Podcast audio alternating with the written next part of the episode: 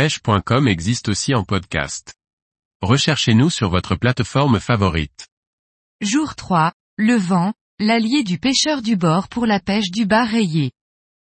Par Liquid Fishing. S'il y a bien un moment pour sortir pêcher le bar rayé du bord, c'est lorsqu'il y a du vent.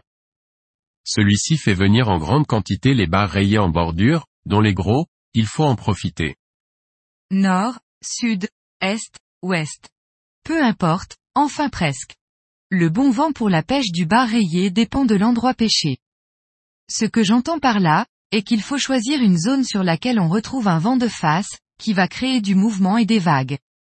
Il faut privilégier sa zone de pêche en fonction de la direction du vent, et donc, ne pas avoir peur de faire des kilomètres, pour rencontrer les bonnes conditions, surtout les journées venteuses.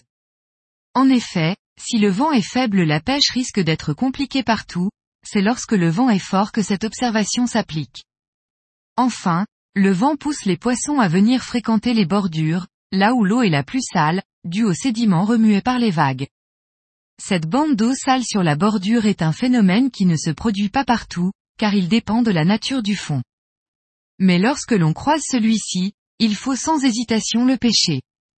Le bar rayé est un poisson capable de trouver sa nourriture dans des conditions lumineuses très basses.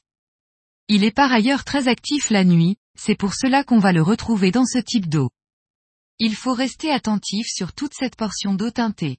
Ce qui est flagrant, est que si l'on pêche la partie la plus éloignée du bord, où l'eau est claire, il n'y a pas de touche. Alors que dès que le leurre entre dans la partie sombre, les touches commencent. Pour pêcher contre le vent, il faut favoriser les leurres qui se lancent bien, pour garder de bonnes distances de lancer, et des leurres qui plongent, pour supporter la force des vagues. Dans ces conditions, les leurres souples sont les maîtres, et il suffit d'ajuster le grammage des têtes plombées pour contrer les conditions, et pouvoir pêcher correctement. Pour revenir sur cette troisième journée, j'ai exploré lors de la marée montante une plage isolée, plus sauvage. Ce premier point, qui signifie aussi moins de pression de pêche, additionné au vent qu'il y avait cette journée, était le cocktail parfait pour espérer faire quelques beaux poissons. J'ai eu moins de prises que la plage de la veille, où l'eau était claire, par contre, toutes les prises étaient bien plus grosses, avec quelques poissons très massifs. Les vagues importantes semblent déranger les petits bars, par contre, c'est l'effet inverse sur les gros, donc il ne faut pas rater ce genre de conditions que l'on ne croise pas tous les jours.